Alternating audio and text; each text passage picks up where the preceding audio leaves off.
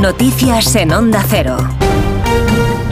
11 de la mañana, 10 de la mañana en las Islas Canarias. Nos cuenta las noticias María Hernández. Buenos días, María. Buenos días, Alsina. Ya hay sentencia en el caso Dani Alves. Cuatro años y medio de cárcel. La audiencia de Barcelona le condena por agresión sexual y le impone cinco años de libertad vigilada. El tribunal considera que ha quedado acreditado que la víctima no consintió. Audiencia de Barcelona, Ana Utiel. Sí, el tribunal da la razón a la tesis de la Fiscalía y la acusación particular de la víctima, si bien la pena impuesta finalmente a Dani Alves dista de los 9 y los 12 años de cárcel que reclamaban. Aún así, uno de los abogados de la víctima, David Sáenz, se ha mostrado satisfecho a su salida de la audiencia de Barcelona. Estamos satisfechos porque al final es una condena que reconoce eh, lo que hemos sabido siempre, la verdad de la víctima y el sufrimiento que, que ha habido, con lo cual en ese aspecto debemos estar satisfechos y contentos por ella y por eh, todas. Además de los cuatro años y medio de cárcel y los cinco de libertad vigilada, Alves también tendrá que pagar 150.000 euros a la víctima y deberá mantener una orden de alejamiento de la joven durante nueve años y medio. Acaba de conocerse el informe definitivo de la Fiscalía sobre la causa de tsunami. La teniente fiscal no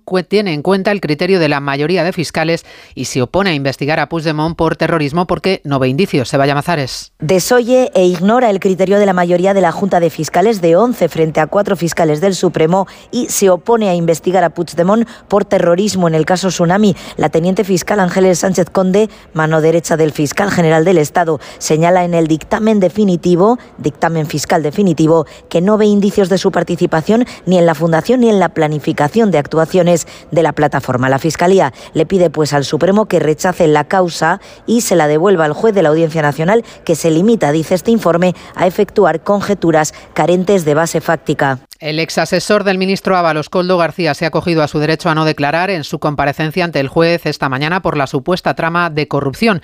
Quedará en libertad con medidas cautelares porque la Fiscalía no ha pedido cárcel ni para él ni para los otros tres detenidos que ya han pasado ante el juez. El asunto acapara hoy la atención en el Congreso, con ministros a la carrera y pocas ganas de contestar. Cámara Baja, Ignacio Jarillo. Oposición y socios del PSOE, todos calificando el caso Coldo de la misma manera y apuntando al gobierno, decían la popular Cuca Gamarra o la vicepresidenta Yolanda Díaz. Bueno, pues todo lo que estamos conociendo es gravísimo. El modus operandi indica que presuntamente son formas corruptas. Por lo tanto, debe dar explicaciones Pedro Sánchez de por qué cesó a el ministro Ábalos. Y a toda carrera los ministros Bolaños y Montero. ¿Sospechaban lo que ocurre con de, Después, no, ahora no puedo. Sin comentarios al respecto, el pleno ha terminado. Llegamos así a las 11 y 3 minutos de la mañana, a las 10 y 3 en Canarias. Información ahora local y